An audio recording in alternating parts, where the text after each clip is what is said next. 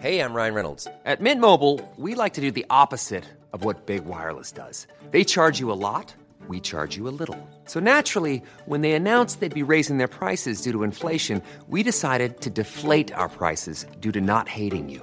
That's right. We're cutting the price of Mint Unlimited from $30 a month to just $15 a month. Give it a try at mintmobile.com slash switch. $45 upfront for three months plus taxes and fees. Promo rate for new customers for limited time. Unlimited more than 40 gigabytes per month. Slows. Full terms at mintmobile.com. Ouais, Mathieu. Écoute, euh, je pensais euh, pour le prochain épisode qu'on puisse faire qu'on pourrait se tourner autour du thème du, mental. Euh, ouais, en ce moment, c'est un peu à la mode là, mais ça fait bien longtemps que c'est un, sujet qui, est très important dans le foot. Et, puis surtout, en ce moment, j'ai l'impression qu'on parle du mental comme un, sujet fourre-tout. Écoute, j'aimerais bien te proposer un nom et un prénom. En l'occurrence, c'est Denis Troche. Euh, je pense que ça va te dire quelque chose, mais dis-moi si à la base ça peut t'intéresser.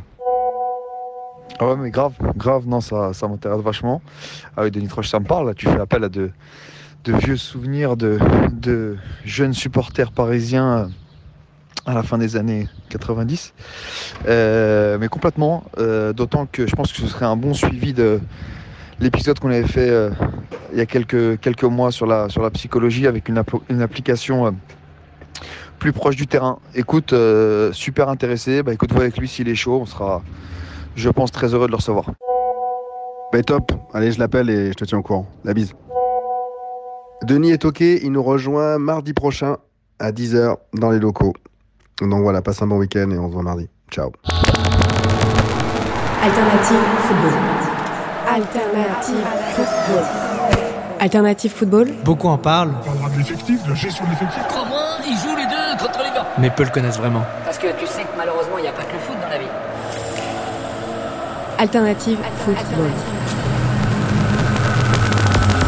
Alternative football. Le podcast hors terrain de sous-foot, présenté par Édouard Cissé et Mathieu Lille-Palette. Salut à tous, très heureux de vous retrouver pour un nouveau numéro d'Alternative Football. Monsieur Cissé, comment ça va? Salut, salut, salut. J'essaie de trouver une bonne place, une bonne Ouais. position parce que c'est pas évident quand même. C'est vrai qu'à cause de Kamel, on a dû changer la disposition dans le studio, donc euh, on, reprend, on reprend nos marques. C'est comme quand tu changes de, de composition. Ouais, de- ouais, ça va. bon, on a des bons- d'animation, on a des comme on bons résultats, donc euh, voilà, ça passe, mais quand même, euh, faut s'adapter. euh, c'est bon. C'est marrant de commencer avec ça parce qu'on va un peu parler de conditionnement aujourd'hui notamment, parce qu'on a le plaisir et l'honneur de recevoir Denis Troche. Bonjour Denis. Ah, merci, bonjour à vous tous. Salut Denis, Ah, content que tu sois là. Ah, moi aussi. Que tu as même. enfin accepté euh, notre, notre invitation. Ça fait 4 ans qu'on te demande de venir. Tu- à chaque fois, tu es Les- toujours overbooké. Ouais, tous méritent. hein. L'é- l'é- L'émission existe depuis un an à peu près, mais ça fait effectivement 4 ans que, que, que Edouard lance les invitations. Eh oui, attends. Euh, J'aurais bien aimé être le premier, mais bon, je vois que euh, je passe derrière. Euh, le premier pour parler d'un sujet très important et qui nourrit aussi pas mal de, fantasmes et qui est souvent utilisé dans le décryptage du football, mais qui cependant est mal compris. Et c'est pour ça qu'on est euh, très curieux de ce dont tu vas nous parler aujourd'hui. C'est le mental. Alors, la tradition ici, c'est de commencer avec une problématique un peu comme, comme à l'école ou dans les formations. La nôtre aujourd'hui, c'est footballeur, la tête avant les jambes. Sous-entendu, est-ce que la tête est plus importante que les jambes? Alors, pour un peu amorcer le sujet, Denis, euh, je te pose une première question. Qu'est-ce que c'est le mental? Ah, le mental, c'est pas quelque chose qu'on achète euh, au commerce du coin, ça c'est clair et net. Euh, le mental, c'est quelque chose qui est en nous, que l'on ne travaille quasiment pas. Euh, on va travailler dans le monde du sport et dans l'entreprise, la technique, la stratégie, la tactique, le physique. Mais le mental, c'est comme si c'était quelque chose à part. Pour autant, le mental va nous servir à hum, tirer la quintessence de son potentiel général, mais aussi euh, le maximum de sa technicité, donc de la précision. On va pouvoir aussi, grâce au mental, travailler sur le physique, pouvoir répéter les efforts un petit peu plus longtemps. Et sur le point stratégique ou tactique, c'est garder euh, ce moment de lucidité qui va être euh, prépondérant dans euh, la réussite, euh, quelle qu'elle soit. Alors, tu as parlé effectivement de physique, de Mm. technique et, et de tactique. Tout ça, c'est des choses qui sont travaillées et retravaillées dans les clubs. Pourquoi, historiquement, voire culturellement, le mental, on ne le travaille pas dans le foot?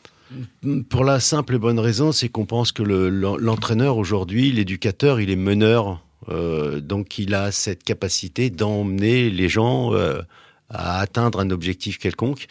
On oublie que chacun a sa façon de faire qui est propre à lui-même, mais qui n'est pas forcément transmissible ou quand on le transmet ou quand on transmet ce mental et cette dynamique quand on est éducateur, euh, on oublie que c'est pour que l'autre grandisse. Et on a plutôt envie de transmettre ce qui nous aurait fait grandir nous, plutôt que de ce qui est spécifiquement euh, euh, le domaine de, euh, de l'autre. Donc ça, euh, c'est compliqué. Et bon, on va arriver, on va arriver à ça, puisqu'on est passé par euh, des staffs où il y avait qu'une seule, des staffs qui n'existaient pas du reste à mon époque, Ouais. où il y avait qu'un entraîneur. On est passé à deux entraîneurs, un entraîneur après un adjoint, responsable des gardiens de but, un préparateur physique. Et on pense euh, aujourd'hui intégrer, mais je, que je ne suis pas non plus d'accord sur ce fait-là, c'est d'intégrer un préparateur mental ou quelqu'un qui s'occupe du mental en interne. Pourquoi Bah, tout simplement parce qu'on est conditionné par euh, notre environnement proche. Et donc, on prend des émotions. Et la personne qui doit gérer ce mental ou cette, euh, avoir cette réflexion euh, très neutre euh, doit être à l'extérieur pour être le plus juste possible. Sinon, vous allez à l'entraînement, au match, dans les tribunes, et vous allez être impacté par l'émotion ou par les émotions ou l'ambiance qui règne autour de cette équipe. Et vous allez être impacté et donc ah, vous allez avoir un comportement qui ne sera plus euh, du tout celui qui est nécessaire comme un écho que vous devez transmettre de la personne. Et sinon, vous transmettez vos émotions. Et c'est très simple de transmettre des émotions, même si on veut protéger, même si on veut aider l'autre. Parfois, on transmet des émotions qui sont euh, parfois toxiques. Non, même un préparateur mental qui sait, euh, qui devrait être costaud mentalement, s'il travaille dans un club, il subit l'environnement, Bah, par le la côté toxique. Alors, par la force des choses. Maintenant, ça, c'est mon point de vue. Je Non, sais qu'aujourd'hui, euh, euh, c'est pas comme ça. Ça fait 12 ans que je fais ce métier dans des, dans des équipes, que ce soit des équipes d'entreprise, de sport, que ce soit le vélo, le rugby, le basket, le handball, le football. Euh, et et j'en suis arrivé à ça. Euh, bien sûr que euh, j'aimerais bien, et je forme des personnes à faire le même métier, j'aimerais bien qu'ils aillent dans des clubs respectifs. Pour autant, c'est pas légitime. Pour moi, euh, c'est pas logique, c'est pas déontologique d'être en interne parce que même moi qui suis plutôt expérimenté, je sais que je peux être impacté par euh, ce qui se passe. Tu, tu parlais de ton expérience notamment avec, euh, avec Clermont en, en rugby, les SM, et tu disais que euh, tu, es, tu avais été les voir, je crois, deux fois en deux Oui, ans au stade. Exactement. Et tu parlais de choc émotionnel. Mm. Et, euh, en fait, dans le football ou dans le rugby, enfin, le choc émotionnel, il peut être, il peut être hebdomadaire à chaque match, etc. Donc, c'est très important selon toi d'avoir cette froideur et d'être en dehors de la, de, la structure, c'est ça? C'est la capacité de ne pas avoir le même angle. Alors, pour beaucoup de raisons. La, première des raisons, c'est que quand on fait ce métier d'accompagnant sur le plan mental, c'est soit parce qu'on en a besoin, soit soi-même, soit qu'on en pense que ça pourrait améliorer euh, une personne ou une équipe ou un club. Euh, On va faire un transfert et, on va essayer de prendre les joies, les plaisirs de, de ceux qui sont sur le terrain. Et à partir du moment où vous prenez les joies et les plaisirs et vous êtes content d'accompagner cette équipe, vous ne pouvez pas euh, omettre le fait qu'il y ait des déceptions, de la tristesse et des contre-performances. Et quand on accompagne quelqu'un ou un club, une équipe ou une personne, un joueur ou un entraîneur, on doit sortir de, ces- de cette émotion qui est euh, son environnement. Il vient vous chercher pour que vous soyez l'écho de ce qu'il est vér- véritablement. Et donc, vous ne pouvez pas être, vous, euh, chargé d'émotions. Je vais vous donner un exemple qui Ouais. est très simple. Très, très simple. J'ai une de mes filles, quand elle était jeune, petite, elle s'est fait piquer par une guêpe. Et depuis, elle a peur des insectes. Et aujourd'hui, elle a, elle a plusieurs enfants, elle en a trois, et une de ses filles a peur des insectes, des mouches, de tout ce qui vole. Qu'est-ce qui s'est passé? La mère, qui est protectrice, qui aime son enfant, lorsqu'il y a un insecte qui vole autour de son enfant, qu'est-ce qu'elle va faire Avec la main, elle va chasser l'insecte. Ce qui est logique, la mère ayant peur, elle chasse l'insecte qui va vers sa fille. Aujourd'hui, plus maintenant, mais aujourd'hui, la petite a peur des insectes. À qui appartient la peur À la mère qui a été transmise. La gamine, elle y est absolument pour rien. Donc vous imaginez, quelqu'un qui veut protéger, qui aime, va transmettre quelque chose qui n'est pas légitime. Voilà, donc c'est juste pour cette raison que je prends ce raisonnement.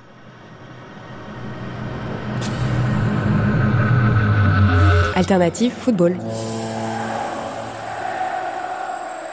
Il y a quelque chose que, que tu as dit euh, lors de ta première réponse, c'est euh, le mental influe sur la technique. Mm. À quel point ça peut influer? Est-ce que c'est marginal? Est-ce que c'est vraiment euh, le 1% qui te permet de faire la différence Alors, finale Ou- Peu importe, peu importe. Euh, on se rend compte que euh, une personne qui euh, euh, qui a des connaissances sur l'aspect mental va transmettre quelque chose aux autres, qui vont grandir. Ça, c'est incontestable. Ça permet systématiquement, puisqu'on va transmettre quelque chose qui n'existait pas, et ça va euh, permettre euh, aux gens de grandir. Maintenant, euh, quel est le pourcentage que le mental a dans la réussite? Je n'en sais strictement rien. Tout ce que je sais, c'est que à l'issue d'une action, quelle qu'elle soit, que ce soit une carrière, que ce soit un- une compétition ou un geste technique, l'idée est de pouvoir se dire je n'ai pas de regrets et je peux être fier de ce que j'ai pu faire. Le mental va te permettre de tirer le maximum de cette technicité ou le maximum de cette euh, de, Ou te de cet engagé. Comment? Ou te plomber. oui, alors là, je parle positivement. mais bah, merci, Edouard, tu as complètement raison. Parce que, le, mais, mais déjà, de savoir que ça peut te- de t'amener à, à ne pas avoir de regrets à l'issue d'une d'une- d'une rencontre, d'une saison, d'une carrière ou d'une vie, c'est déjà pas mal. Et effectivement, pousser à l'extrême, c'est-à-dire que tout est bon. Tout est bon. Sauf quand c'est extrémiste. C'est-à-dire que toutes les valeurs que, que l'on nous inculque sont bonnes, sauf pousser à l'extrême. Euh, être courageux, c'est bien. Trop courageux, c'est con. Être bon, c'est bien. Trop bon, voilà. C'est con. Oui, exactement. Mais c'est ça. Donc, donc il faut trouver, euh, déplacer le curseur euh, le- comme on pense être bien pour soi. Il y a en ce moment, j'ai l'impression que c'est une tendance, c'est un sujet qui sort, mais alors que de tout temps, en fin de compte, ça a toujours existé la dépression des joueurs. hein, tu vois, est-ce que les joueurs ils ont le droit de se plaindre ou pas? On en parlait tout à l'heure. Et, euh, et qu'est-ce que tu, penses de tout ça? Qu'est-ce que tu peux en Euh, dire? ça a été un sujet tabou. Ça a été le premier sujet qui m'a permis de sortir du football. Euh, je suis sorti du football euh, euh, il y a 12 ans maintenant.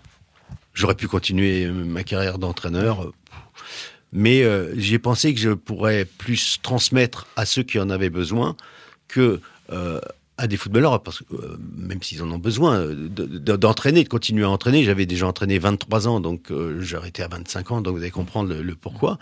Je me suis rendu compte que qu'est-ce qui m'a, qu'est-ce qui a fait que j'avais grandi dans la vie? Ben, ce sont des, des chocs émotionnels. Et des chocs émotionnels qui sont traumatiques. Hein. Faut pas croire que derrière ces chocs, il y a, il rien. Il y a quelque chose quand même qui laisse des traces positives parce que tu Ouais. évolues.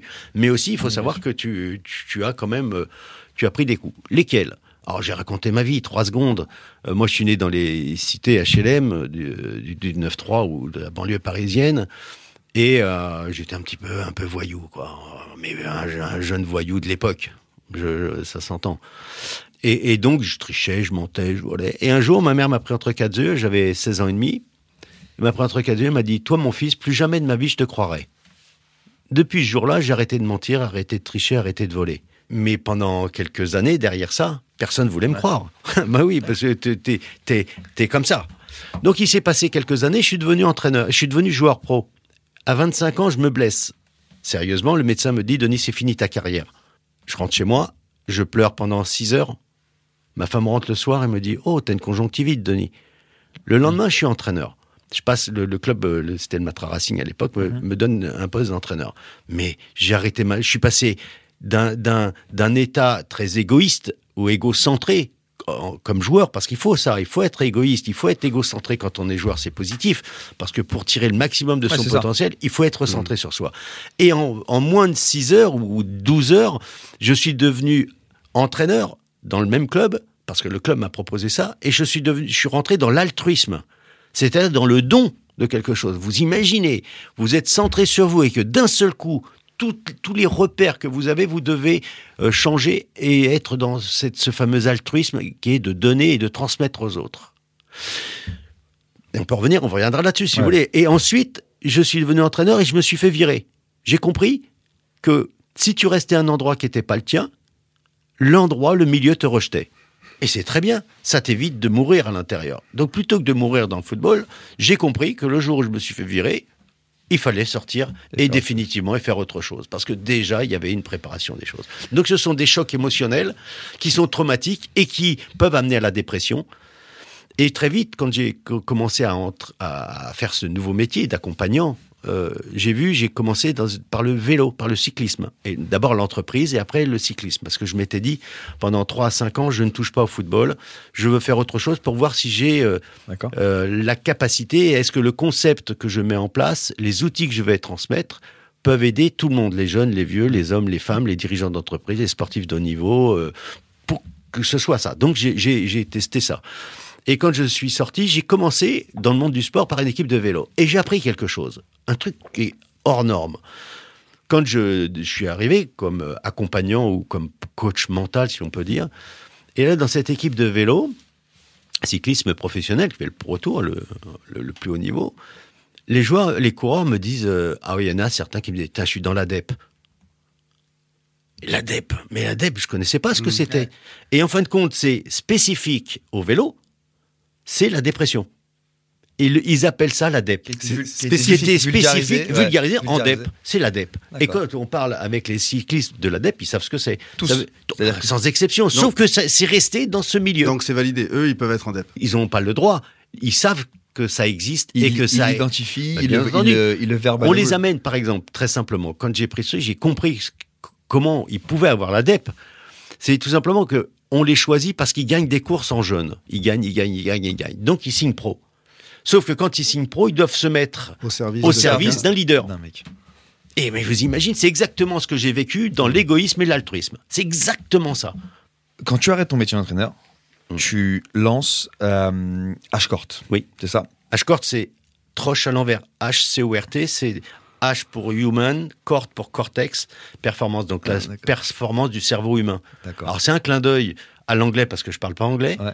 et c'est un clin d'œil aussi au verlan parce que quand j'étais gamin, je parlais, parlais verlan. Voilà, donc Euh, Ah ouais. Du coup, c'est, donc tu as dit, c'est le fruit d'années d'observation, etc. D'abord dans le football, dans le métier. Bah, ensuite- C'est-à-dire que depuis l'âge de 18 ans, de 17 ans, je note tous les jours, sans exception, tous les comportements et les attitudes des gens autour de moi sur des nappes en papier, sur des serviettes en papier, sur des tickets de métro, sur des cahiers, sur des feuilles volantes. Et il y a pendant euh, pff, 30 ans que j'ai fait ça. Et j'ai toujours gardé ces feuilles-là. Et il y a 12 ans, j'ai repris toutes ces notes que, que j'avais dans Tu- des casiers et j'ai décrypté ça. Et donc là, tu théorises, tu, tu crées une méthode. Bah, je- je- avant ça, je- il fallait que je, je comprenne comment je pourrais théoriser ces choses-là. Donc, j'ai, je- comme, comme j'ai arrêté l'école à 17 ans, donc euh, pas de bac, j'ai eu l'équivalence grâce au diplôme d'entraîneur, au le diplôme, le. BEPF. Ouais. Et donc, j'ai pu reprendre les études à 40 ans. Et j'ai refait six années de, j'ai fait deux années d'université à Limoges, deux années à, à Dijon pour la prépa mentale, pour le management à Limoges, prépa mentale à Dijon et le coaching à Aix. Ces années d'observation, ces notes, etc., tu, les, tu, tu, tu peux ensuite les, les, les rassembler grâce à la formation académique. Ouais, c'était, il fallait que je théorise tout ça. Sauf que je me suis rendu compte qu'avec tous- ces outils que j'ai pu apprendre à l'école, dans les formations, différentes formations à l'université, ça me suffisait pas puisque j'avais surligné, Ouais. il y a 12 ans, toutes ces notes, tous les comportements qui avaient des, des, des solutions aujourd'hui euh, par des, la naissance actionnelle, la systémique, la gestalt, la PNL, peu importe tout ça, donc tout ce que j'avais pris. Et je me suis rendu compte que certaines notes n'étaient pas surlignées, qu'il n'y avait pas d'outils spécifiques. Sauf qu'il y en a un qui pouvait résoudre la quasi-totalité de ces notes, de ces problématiques, c'était le bon sens. La théorie du bon sens. Exactement. Il y a 12 ans, j'ai travaillé sur cette fameuse théorie du bon sens, que, avec un, attendez, un- entre guillemets, hein. Non, non, mais Et- et je voilà. te coupe après, tu en parleras. Le bon sens, c'est ce que j'utilise souvent. Oui. Pourquoi? Moi, mon skill, ma, ma qualité principale, on peut. Moi, je dis que c'est du bon sens. Enfin, c'est mon bon sens. Yes. Tu vois, parce que j'ai C'est- pas. c'est super ce pas que fait. tu dis. Bah non, mais je la- je l'assume. hein. parce que tu peux être le meilleur que tu veux, t'as pas de bon sens, c'est compliqué. Tu te, tu te pollues. Et donc, moi, mon, pre- ma première skill, c'est pas euh, ma technique, c'est pas mon agressivité, bon sens. Voilà, c'est ce qui m'a mené là où, où je suis. Alternative football. Alors, je, je vais nous, je vais nous ramener à nouveau dans le, dans le vestiaire. Donc, chacun a son bon sens. Oui. Dans- mais dans une équipe, Mm. le métier d'entraîneur que vous connaissez bien mieux que, que quiconque Mm. dans cette salle, c'est que tout le monde tire dans le même sens pour un bien commun. Ouais. Comment, comment on articule ça? Comment on fait en sorte que chacun utilise son bon sens, qu'il soit confortable C'est et- à la fois simple et compliqué.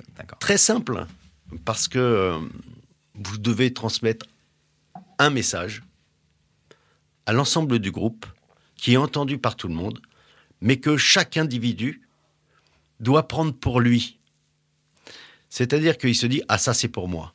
Ça c'est pour moi. Ah, et comment? Et chacun des joueurs, chaque euh, unité, chaque euh, unicité, chaque personne a entendu le message pour lui, essentiellement pour lui, en sachant très bien que l'autre à droite ou à gauche, Il a- il a, il, il sait pas. Je vais vous donner un exemple qui est très simple. Euh, je suis entraîneur et je dis voilà les gars, on va jouer euh, dans trois jours un match de, de demi-finale de Coupe de France.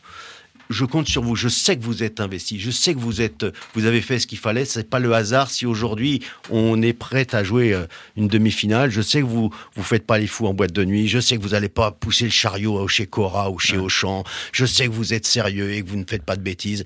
Sinon, on n'en serait pas là. Donc, ce que je vais vous demander, s'il vous plaît, est-ce que vous pensez que ça serait bien qu'on puisse se mettre au vert vendredi soir pour le match de samedi? Voilà un discours. Vous l'avez entendu? Qu'est-ce que vous avez retenu? Bah, qu'on m'implique. Moi, Comment et- et- Euh, Par rapport à la décision. Ouais, Ouais. bah c'est pas ça. Le discours, il n'est pas du tout là. La profondeur du discours, c'est que j'ai vu quelqu'un pousser son chariot le jour de match Mhm. chez Cora, et que je sais que j'ai qu'on a un, un, un dirigeant de chez nous a vu un joueur en boîte de nuit la semaine qui précède. Mais la finalité, c'est que je vous investis dans le fait de choisir si oui ou non. Pour autant, celui qui poussait le chariot pendant une heure ou deux dans le- la grande surface, il sait que je sais. Il sait, que, ouais, il sait que je parle de. Et il sait que c'est lui qui est sensible. Donc voilà, l'idée c'est d'avoir, quand on est manager, qu'on est coach, c'est d'avoir une acrobatie mentale, une gestion des choses qui va faire que, euh, qui, qui va faire qu'on est capable, sur un même discours, de transmettre des milliers de choses qui sont interprétées uniquement par une personne. C'est pas plus difficile quand même quand C'est t'es- un entraînement. Oui, oui. Et c'est- c'est- Attends, Denis, j'ai Ouais. pas fini la question. oh là là Non, c'est pas plus difficile quand tu es dans un, dans un groupe où il n'y a pas beaucoup de qualité. Parce que, tu vois, euh, quand, quand, quand Matt pose cette question, je pense toujours à, à- au club où je suis passé. Et je trouve que c'est facile, en fin de compte, pour un, un manager de convaincre ses, ses joueurs dans une grande équipe de gagner des matchs ou gagner un championnat. Pourquoi? Parce qu'on est tous égoïstes. Tu vois, donc euh, c'est juste se dire, écoute, si, si on gagne, je gagne. Et c'est plus facile de motiver les mecs. C'est vrai. Tu vois, c'est je gagne, tu gagnes. Et Mais- donc, euh, tu peux renégocier ton contrat, et donc tout le monde est content. ça serait simpliste euh, et, et primaire de, de, de, de sectoriser la facilité sur amener des grands joueurs au plus haut niveau. Ça ne veut pas dire que... Mais on peut aussi, euh, à contrario, amener des joueurs... Et, Edouard, c'est pas à toi que je veux dire ça. Tu as essayé- aussi, tu n'as pas toujours été que dans des grands clubs. Euh, et tu as aussi pu te sublimer et réussir à faire des exploits. quand j'ai dit ça, c'est parce que c'est pour insister sur la notion d'égoïsme. Et qu'on est tous égoïstes, Oui. et que très souvent on dit non, c'est pas bien d'être égoïste. Objectivement, on l'est tous. Oui. On, on l'est tous. Donc c'est pour ça. Donc euh, il faut juste trouver. euh, si on gagne le match, il y a souvent des entraîneurs qui disent les gars, si on gagne le match, ça va être bien pour un tel, un tel, un tel, un tel. Mais dis la vérité.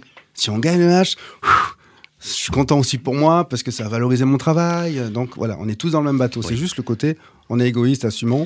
Et c'est peut-être ça déjà le, le lien, le lien commun déjà. On est Oui. tous égoïstes. Alors aujourd'hui, on en, on en arrive au fait que effectivement, on peut, on peut gagner avec des grandes équipes, des grandes choses, et on peut gagner aussi avec des joueurs qui ou des, des équipes qui sont moindres, moins Ouais. bonnes et réussir. Euh, J'adorais la Coupe de France. euh, Je suis allé deux fois en finale, je Ouais. l'ai gagné, euh, mais avec un grand club et avec un Ouais, club. De, je suis allé en finale avec un club de national. Donc tout est possible en ayant battu. bon, peu importe. Tout ça, c'est jouable.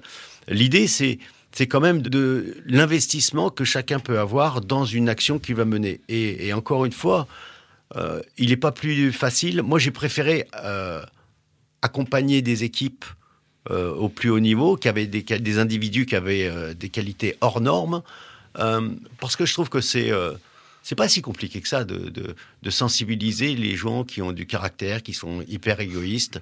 C'est pas très compliqué. C'est appuyer sur les bons boutons, entre guillemets, c'est ça. C'est Oui, mais, Ouais. mais ça, c'est le rôle de- du, du- du manager ou d'un- d'un- d'une personne qui va attiser tout ça. Et, et justement, ce, donc, ce- cette, cette relation, ce discours, à quel point c'est compliqué de le préparer, à quel point c'est préparé, à quel point ça, ça a trait à la, à la, à la spontanéité sur. euh, sur, sur euh, Normalement, normalement, euh, alors je sais pas normalement, mais euh, en ce qui me concerne, cinq minutes avant de, de faire un discours, pour les plus grands matchs, même pour les plus petits, peu importe, je ne savais pas ce que j'allais dire.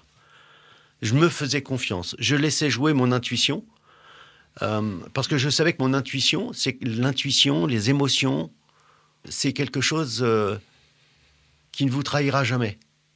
Parfois, elles sont fausses, mais elles diront toujours par rapport à ce que l'on est euh, au fond de nous. C'est comme son chien, quoi.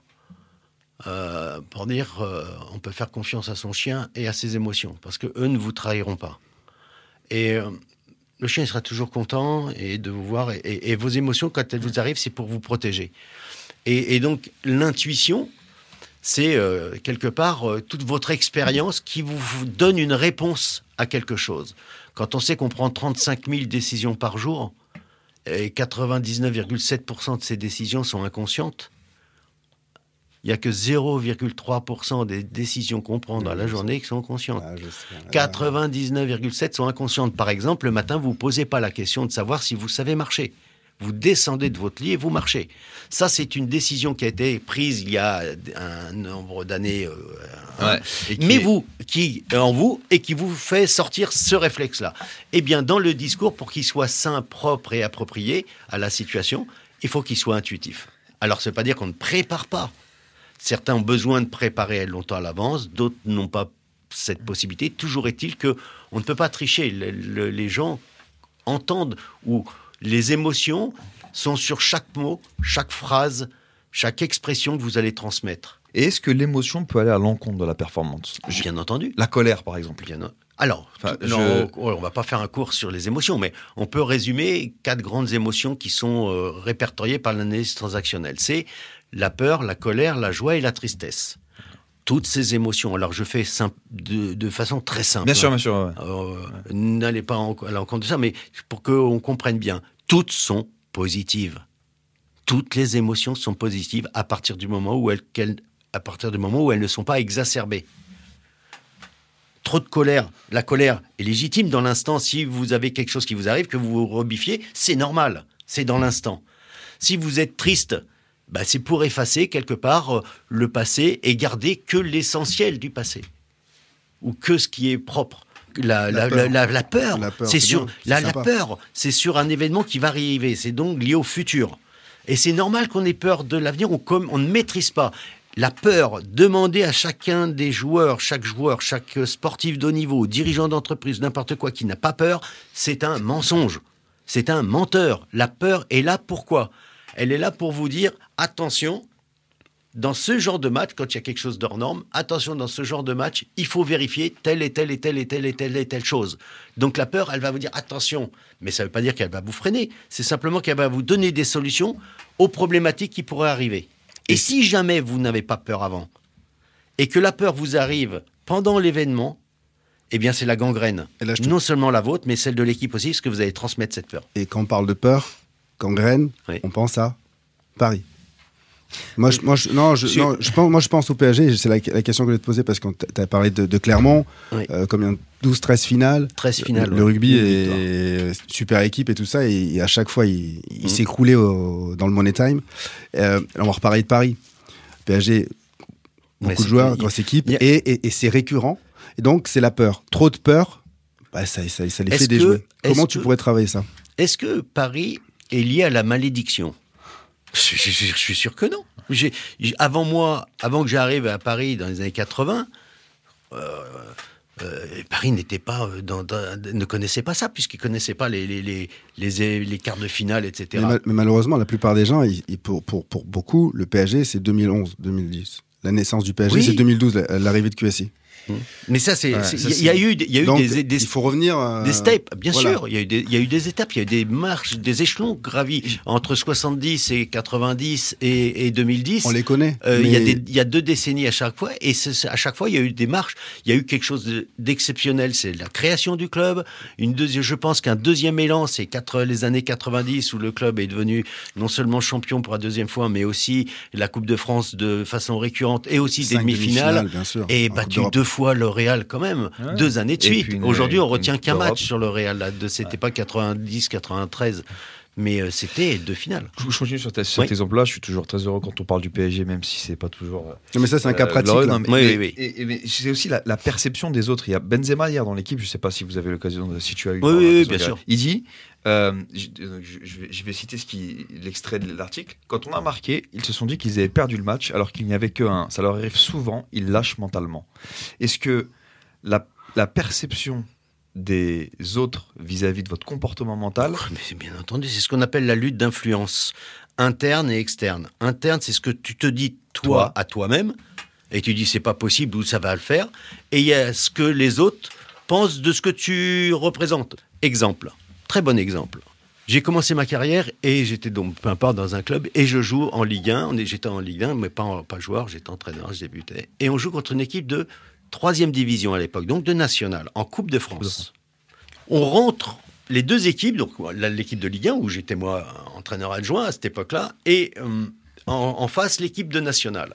Dans le couloir avant de rentrer sur le terrain. Et il y a un joueur de l'équipe adverse qui était en nationale qui dit ceci. Au moment de rentrer sur le terrain, il regarde les internationaux, parce qu'il y avait des internationaux dans notre équipe, et il regarde, il dit Oh, mais ils ont peur en face Un joueur de l'équipe nationale dit fortement, de, de façon très distincte, à ses joueurs Putain, mais ils ont peur en face Résultat l'équipe de nationale gagne. Est-ce que ça, c'est une lutte d'influence qui est significative? Il a cru comprendre qu'il y avait des émotions négatives, donc c'était bien pour lui, dessus. pour son équipe, et les autres se sont dit mais comment ils peuvent dire ça? Et peut-être qu'ils avaient peur aussi avant de rentrer. Alternative football.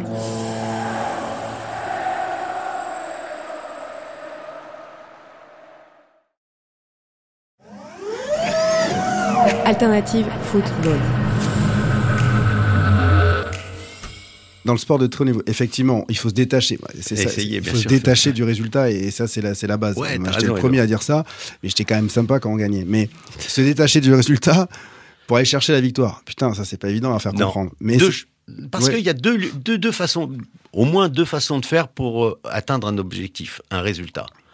C'est soit de ce de, de, de- qu'on appelle des objectifs de justement de résultats, mais c'est anxiogène. Dire il faut Ah, gagner, il faut, faut- gagner, il il faut faut. gagner, et il faut, faut il y a qu'à. euh, euh, et ça, mais ça pour certains, c'est moteur. Ouais. C'est moteur, que tu le veuilles ou non. Certains ont besoin de ça pour se sublimer, se surpasser. D'autres là, on agit sur la peur. Ouais, on agit sur la peur et faut pas qu'elle et tout le monde ne- Ouais. ne peut pas sur la peur. Alors, non, mais alors Non, je- tu m'interromps, euh, Edouard. je- On va parler de, des- de- de la motivation. La motivation, il y a trois leviers. Le premier levier important, c'est la peur. La peur fait partie de la motivation. La définition de la motivation, c'est ce qui pousse à agir. Mm. La peur pousse à agir. Si tu as peur, tu agis. Ou alors comment euh, Après, tu peux te soumettre, tu peux Ouais. attaquer, tu peux défendre, tu peux t'échapper, etc. Toutes ces choses-là. Mais c'est un des leviers. L'argent est un levier aussi. Ouais. Mais le plus beau levier qui puisse exister, que chacun d'entre nous peut utiliser, Mm. quel qu'il soit, c'est l'épanouissement personnel. ça, il l'a oublié. Je ne sais pas. Je dis, ce sont les trois le grands leviers qui sont légitimes pour. Ça, euh, c'était un petit commentaire. Ouais, J'ai pas compris. Non, mais c'est vrai. Ce sur quoi je voudrais t'interroger, par- pardon, c'est pour euh, po- potentiellement sortir du, du PSG, parce que c'est vrai qu'on en, on parle beaucoup. C'est euh, euh, Clermont qui est un exemple qui, me fascine et dont on a parlé un peu avant le, avant le, le- d'enregistrer. Euh, Clermont, c'est ah, donc l'ASM, c'est euh, un club de rugby. 13 finales, une victoire. 13 finales, une seule victoire. Hmm. Cette victoire arrive quand tu commences à Bah, Dix ans après, donc effectivement, euh, le, le- le club me demande d'intervenir parce qu'il y avait eu un- une agression. Mais on m'a dit, Denis, on aimerait bien ton avis. D'accord. Donc le club m'appelle, me dit, voilà, on aimerait bien ton avis parce que les joueurs se sont fait agresser à coups de serpette à l'issue d'un stage à Millau. Et euh, il y en a qui sont hospitalisés, qui ont été hospitalisés. Ils ont vu des psys, ça s'est pas passé correctement. Mais c'est pas parce que c'est des psys, mais les- Non, ouais, parce que ouais, et- mais pas- euh, ça s'est pas passé correctement l'accompagnement et euh, on voudrait avoir ton idée, ton avis sur comment on peut accompagner les joueurs qui ont été traumatisés par ça. Et donc euh, je donne mon avis, je donne ce que je ferai, mais en sachant très bien que j'interviendrai pas. Et 15 jours après, on me rappelle, dit non, Denis, euh, on voudrait t'écouter. Donc je suis allé là-bas, j'ai discuté avec le club, avec les dirigeants. Et ensuite, euh, quand les dirigeants ont dit au staff que j'étais là, le staff a dit nous, on voudrait voir aussi Denis qui nous parle. Ok, donc j'ai parlé au staff. Et du coup, j'ai bossé avec le staff un petit peu pour euh, donner des outils que moi je pensais être légitimes. Et finalement, il y a des joueurs qui m'ont reconnu, notamment Wesley Fofana euh, et puis d'autres. Et ils ont dit mais il peut pas venir pour nous aussi? Donc j'ai discuté une fois avec eux ou deux. Et à la fin de saison, ils m'ont dit ben est-ce que tu veux bien travailler avec nous pour euh, obtenir ce fameux bouclier de Brennus. Moi, j'ai dit, je veux bien, euh, je veux bien essayer. T'avais rien à perdre. Ah, c'est- Ma façon de parler. c'est- 13, ouais. 13 défaites ou une de plus, une de moins. Moi, je l'aurais pris comme ça. Non, j'ai pas pris comme ça. Je me- Ouais, parce que je me pose pas. Non, non, Edouard. Non, mais je suis promis. taquin, je suis taquin. Ouais, je sais. promis, promis que c'était pas du tout ma, mon truc. C'était quels sont les leviers qui sont qui vont permettre, ouais, qui vont, qui vont permettre de, de à l'équipe de sortir de là. Et donc les, les leviers euh, étaient simples. Pour moi, c'était pas compliqué. Hein. Ils savaient aller en finale. L'idée, c'était euh, simplement de gagner la finale. Donc euh, c'était de trouver qu'est-ce qui pouvait donner la possibilité à cette équipe de gagner la finale. Le reste, ils savent faire. Alors moi, j'aurais posé la première la question que j'ai dit là, en début de saison. Elle était très simple. Ils étaient une cinquantaine dans un amphi. Et je dis ceci. Je leur dis, je sais que vous êtes euh, courageux. J'ai aucun problème avec ça. Je sais, je vous vois, euh, je regarde les rugbyman, vous avez un courage, un courage monstrueux. Mais je voudrais savoir une seule chose. Je vous accompagnerai, je veux bien être allé avec vous sous une condition. Je voudrais savoir si vous êtes brave. Et là, pas de réponse. J'ai dit, moi, je veux savoir si vous êtes brave. Parce que la bravoure, ça veut dire que vous êtes capable de revenir au combat une quatorzième fois. C'est-à-dire, vous avez souffert, vous avez pris un pain, et revenir une quatorzième fois. Si vous êtes capable de revenir une quatorzième fois, je pense que de gagner la finale, je dis pas que c'est simple, mais on va mettre en place toute une stratégie tout au long de l'année pour tendre vers ça. Et finalement, il y en a qui ont dit, tu as douté Toi, footballeur, tu as douté qu'un rugbyman puisse être brave? Non, on est brave. Un s'est levé et a dit ça, le, le- le leader. Donc j'ai dit, OK, on va travailler ensemble. Et donc on a travaillé ensemble sur justement comment arriver à ce résultat. Et ce résultat final, c'était de gagner la finale. Donc, c'était pas de jouer, euh, de se dire il faut se qualifier pour telle chose, se qualifier pour l'écart, pour les demi. Non, l'objectif final, il était intégré pour tout le monde, c'était le titre, le Brennus. Et ensuite, on va mettre en place que des validations de ce qu'on sait faire. Est-ce qu'on sait gagner un match? Oui, au bout de, du premier match de championnat, on a gagné. Donc on sait gagner. Est-ce qu'on sait mettre un essai? Oui, on a marqué déjà des essais. Est-ce qu'on sait faire des transformations, des pénalités? Oui, on l'a déjà fait. Est-ce que et au fil des matchs tout au long de l'année, on validait tout ce qu'on savait faire. Est-ce qu'on était capable de revenir de après la mi-temps euh, avoir euh, un, résultat négatif de 14 points, de moins 14 Oui, à Bordeaux-Bègles, ils ont gagné alors qu'ils perdaient de 14 points la mi-temps. Toutes ces validations d'objectifs réalisés tout au long de l'année qui va faire que le jour où tu joues en finale, eh bien, tu auras validé tout ce qui est possible pour gagner un match. Et finalement, le jour de la finale, ils ont gardé l'adversaire à 5 mètres de la ligne pendant euh, 3 ou 4 minutes sans que l'adversaire puisse... Puisque ça avait été déjà validé, fait pendant l'année. Comment tu les avais trouvés le, jour de la finale? Je te dis ça, c'est parce que quand je suis arrivé à Marseille, il y avait plusieurs de. Le club, ça faisait 17 ans qu'ils n'avaient plus gagné de titre. Et dans le staff, il y avait des gens qui avaient été déjà en finale, de Coupe de France notamment, ou euh, même l'année d'avant, euh, les joueurs avaient fait. Ils étaient dans le Money Time, ils étaient seconds, mais ils, ont, ils perdent euh, des points à la fin. Et comment tu l'as trouvé? Moi, moi, quand je, le jour de la finale de la Coupe de la Ligue, on est au petit déjeuner et je vois des mecs, même du staff, paniquer. Mais vraiment pas bien, nerveux. euh, et on était 4-5 qui avaient gagné déjà des choses. Et on se dit, bah, il faut pas être paniqué maintenant. Et donc on leur disait, pourquoi vous êtes paniqué Si vous êtes paniqué maintenant au petit-déj, c'est compliqué quand même. Et tous, tous, pour la plupart, étaient euh, pas bien, euh, stressés. Il y en avait qui prenaient jamais le petit-déj. Ils étaient là. Euh, tu vois, c'était assez. Tu- tu as- assez- tu as répondu. Ces attitudes, quoi. C'est exactement, c'est exactement ça, Edouard. Tu as répondu à la question que tu poses en sachant que à aucun moment tu dois transgresser les règles qui te sont propres. Si tu changes le matin au petit-déj, ça veut dire qu'il y a quelque chose que tu n'as pas ancré précédemment. C'est ça. C'est, c'est, tu ne peux pas t'inventer un personnage pour gagner. C'est pas possible. C'est exactement, c'est exactement ça. C'était, c'est la finale. Tu vois le, c'est la finale. Et aujourd'hui, c'est la match. finale. Mais c'est, Bah c'est- oui, c'est mais un match qu'il faut Avant gagner. que ce soit la finale, c'est un match. Et la différence qu'il y a, c'est que si tu, si tu gagnes ce match-là, tu soulèves un, un trophée, quoi. Mais quand tu réponds ça, les, les gens ne comprenaient pas. Ouais, mais, ouais, mais attends, euh, c'est pas n'importe quel match. Ouais. Effectivement, si tu gagnes ce Effectivement, si tu tu, soulèves. Ouais. Mais, si tu penses déjà avoir soulevé la coupe, c'est déjà mortel. C'est autre chose. Ça, c'est déjà, pour moi, c'est pas, euh, je suis pas dans- du genre à, à conditionner les gens, à dire ben, comment, quelle émotion tu auras quand tu vas gagner, quel est le truc. Mais c'est très, ça, c'est très prépa mental. Mm, En prépa mental, on a parfois tendance la à visualisation, dire c'est ça la visualisation. Et moi, je suis pas du tout là-dedans, mais bon, après, chacun son truc. hein. Tout ce que je sais, c'est qu'on peut pas changer ses habitudes, ses, ses routines entre guillemets, qui, qui ne doivent pas être des conditionnements, bien entendu. Je te préviens les auditeurs, on a eu une discussion très intéressante déjà avant le, le- le podcast, donc je vais beaucoup y faire référence. Mais on parlait d'habitude, euh, on parlait de, de Nadal qui, qui euh, met en place ses habitudes Oui. et qui en crée des, des, des tocs. Ça me fait aussi penser, tu sais, aux, aux footballeurs qui rentrent sur le terrain, soit directement, seulement avec le pied gauche, ou qui se signent avant Ah de ouais, rentrer. anecdote, Euh, tu veux? Ouais, voilà, euh, des, des- des anecdotes. Et, et qu'est-ce qu'il faut faire vis-à-vis de ces habitudes Est-ce qu'il faut absolument les consolider Est-ce qu'il ne faut pas Quel est ton regard Non, alors, alors, avoir des, des habitudes, des superstitions, des croyances, zéro problème. Mais vraiment, euh, on est des êtres de croyance. Il est nécessaire de croire en quelque chose et d'avancer.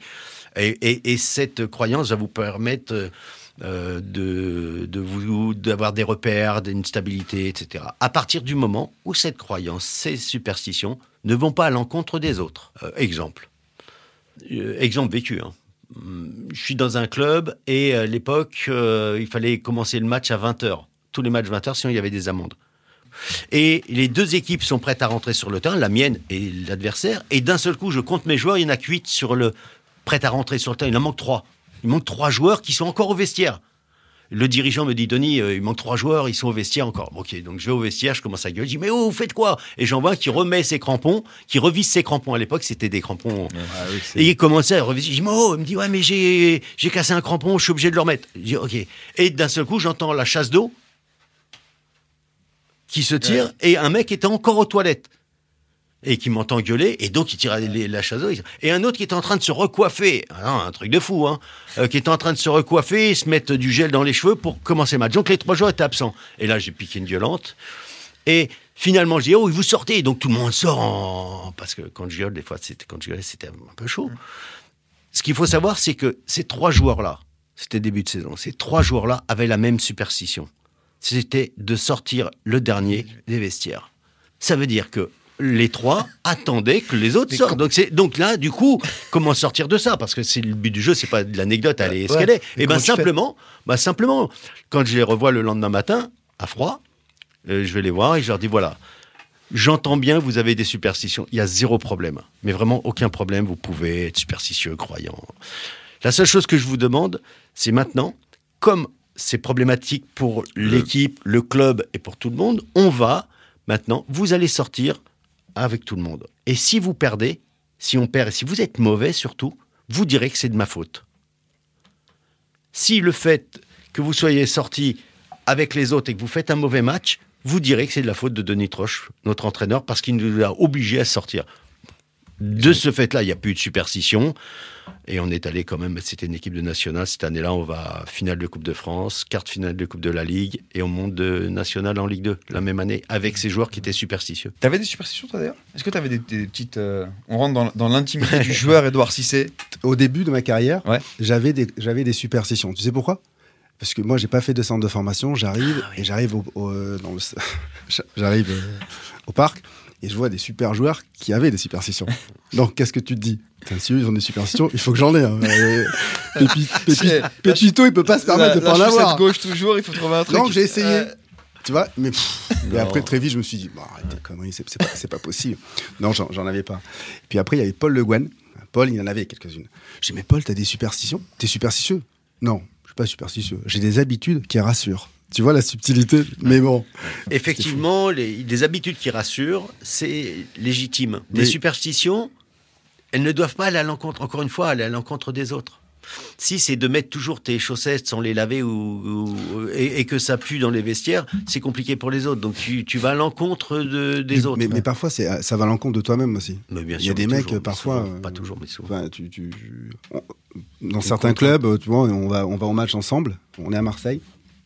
J'amène un joueur dans ma voiture et euh, on il y a des bouchons. Donc, on est obligé de prendre un, notre chemin.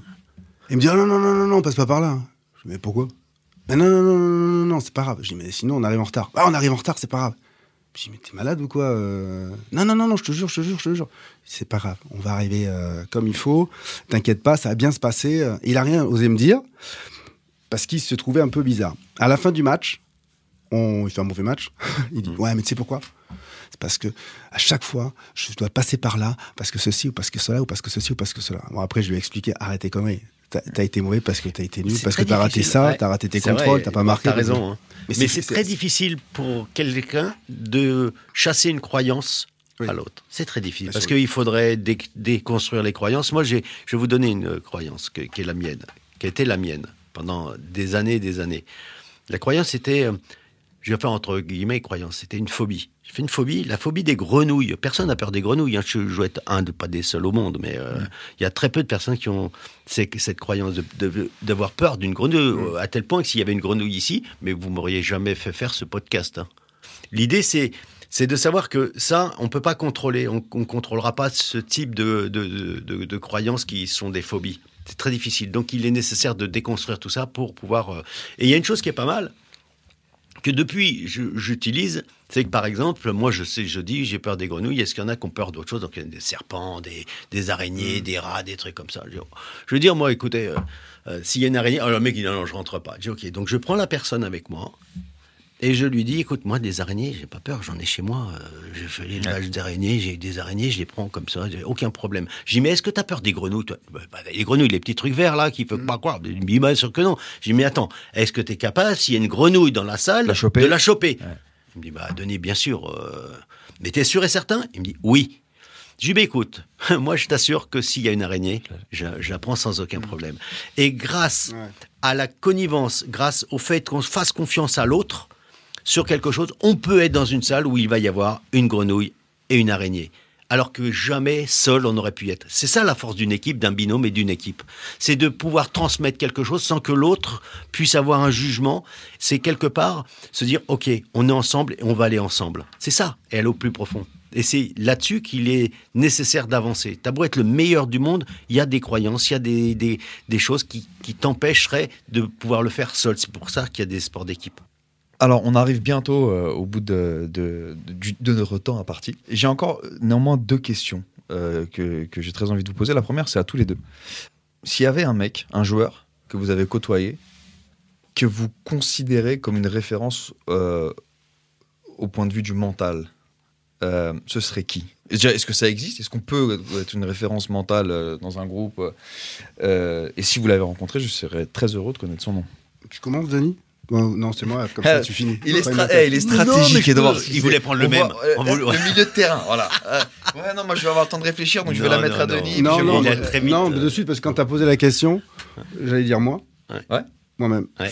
Euh, après, mental, par quoi? Parce que moi, j'ai trouvé des, j'ai j'ai rencontré des, des- des joueurs qui étaient, euh, on disait, mentalement forts, mais ils étaient drivés seulement par la peur ou par le, tu vois, la, la colère. Et, euh, et après, ils n'étaient pas apaisés. Pour moi, un mec qui est fort mentalement, c'est qu'il est tout le temps apaisé. Il arrive à être performant quand il faut. Il arrive à être, enfin, il arrive, à être apaisé. Et j'en ai jamais rencontré, vraiment.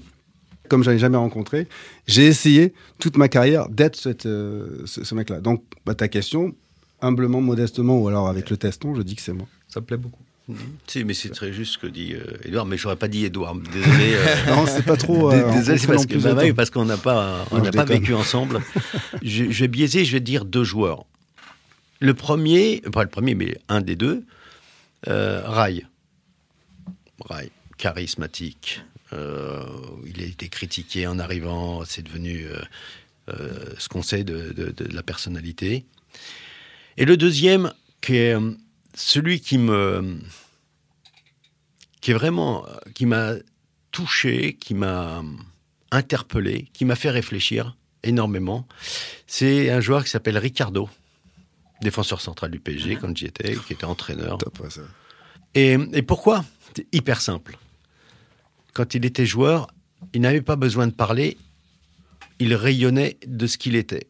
Et quand tu avais été, tu voyais les joueurs autour de lui, que ce soit Camboiré, Roche, euh, qui étaient défenseurs, défenseurs centraux et qui étaient présents, eh bien, quand ils étaient à côté de lui, ils étaient bons. Quand il sortait de la zone, que ce soit à l'entraînement ou euh, en match, ou que le joueur Ricardo n'était pas là, c'était pas du tout le même comportement. Et je dis ça, c'est le summum de la transmission, c'est le rayonnement. Être capable de, de transmettre quelque chose qui t'appartient sans le dire. Simplement par euh, l'aura que tu dégages. Et j'ai rencontré très peu de personnes comme ça. Et lui en fait partie. Ça me plaît parce que euh, très égoïstement, on parlait des les trois joueurs sont des joueurs du. Ouais, oui, c'est Oh, vrai. patte. Mais c'est vrai, c'est vrai. Euh, Mais c'est pas le hasard s'ils ont joué au Paris Saint-Germain. Une dernière chose, Oui. on a de plus en plus de gens qui écoutent Alternative Football et, et on vous en remercie, on est très heureux. Et du coup, euh, on va vous demander de passer sur Apple euh, Podcast, Apple Music ou, euh, ou Spotify pour aller euh, noter et commenter le, le, le podcast si le cœur vous en dit et on vous en serait très reconnaissant. Merci encore Denis. Merci Monsieur à vous Cissé, tous. Denis, merci. Merci, Merci, merci Edouard, merci Mathieu, merci, Matt, hein, tout le monde. top encore. Et à très vite. euh. Alternative football. Alternative football. Alternative football. Beaucoup en parlent, On parlera de l'effectif, de la gestion de l'effectif. Crois-moi, ils jouent les deux contre les gars. Mais peu le connaissent vraiment. Parce que tu sais que malheureusement, il n'y a pas que le foot dans la vie. Alternative football.